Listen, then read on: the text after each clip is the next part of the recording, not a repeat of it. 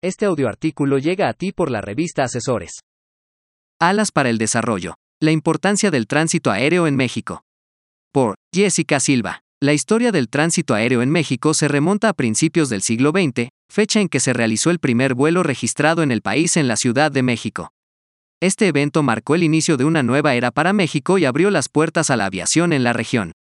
El tránsito aéreo en México ha sido una parte fundamental para el desarrollo económico y turístico del país en las últimas décadas.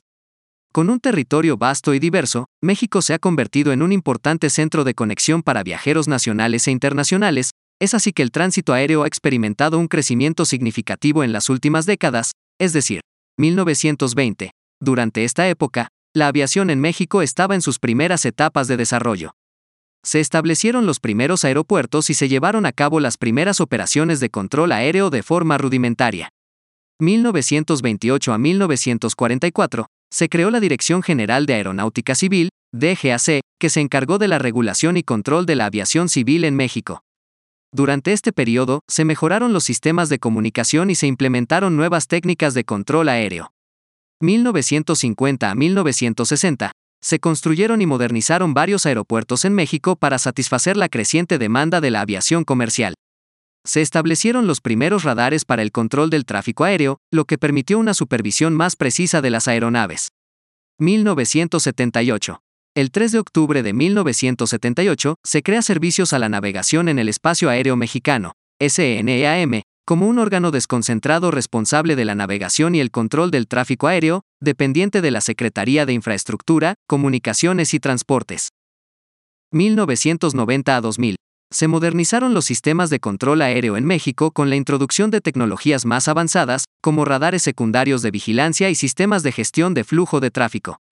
2000 a 2010 se realizaron importantes inversiones en la infraestructura del control aéreo en México, incluyendo la construcción de nuevos centros de control y la modernización de equipos y sistemas de comunicación.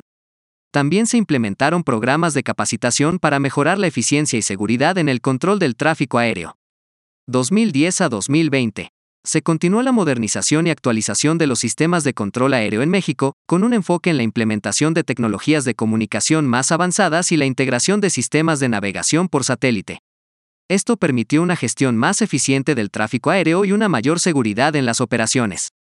Retomando los datos anteriores, los pioneros de la aviación volaban tan solo mirando hacia el horizonte, utilizando algunos puntos de referencia en tierra y guiados más por su intuición, sentidos y pericia desarrollada a fuerza de práctica y del deseo cristalizado de volar.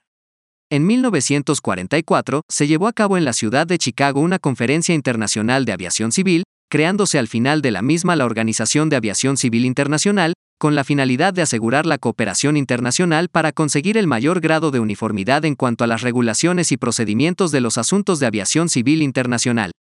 El Estado mexicano es miembro de esta organización y como signatario del Convenio de Chicago, tiene bajo su responsabilidad el área que se extiende sobre el territorio nacional y abarca porciones sobre el Océano Pacífico y el Golfo de México, en donde se obliga a prestar los servicios a la navegación en el espacio aéreo.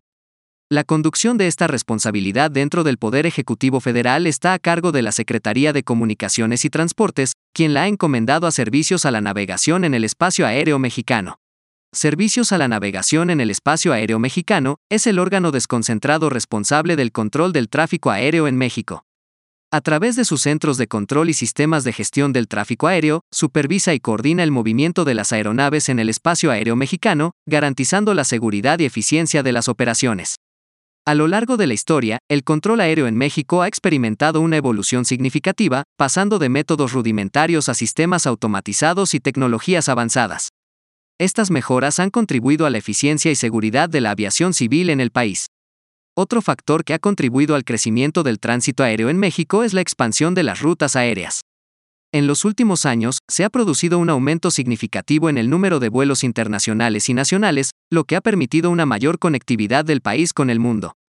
Este crecimiento se ha logrado gracias a la liberalización del mercado de transporte aéreo, lo que ha permitido a nuevas aerolíneas nacionales e internacionales entrar en el mercado y ofrecer una mayor oferta de vuelos a precios competitivos.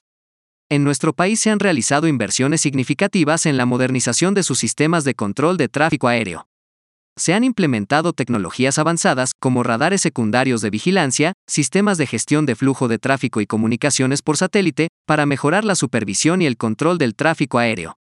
Igualmente, se debe conocer que la Agencia Federal de Aviación Civil, AFAC, es la entidad encargada de la seguridad y regulación de la aviación civil en México. Trabaja en estrecha colaboración con SENEAM y otras instituciones para garantizar que las operaciones aéreas cumplan con los estándares de seguridad y regulaciones internacionales. Sin embargo, el tránsito aéreo en México no está exento de desafíos. Uno de los mayores desafíos que enfrenta el sector es seguir modernizándose en relación con su infraestructura aeroportuaria y la tecnología de control de tráfico aéreo para así, seguir garantizando la seguridad y eficiencia en el movimiento de aeronaves. Otro desafío importante que enfrenta el tránsito aéreo en México es el impacto ambiental de la industria. El sector aéreo es uno de los principales emisores de gases de efecto invernadero en el mundo, y en México no es la excepción.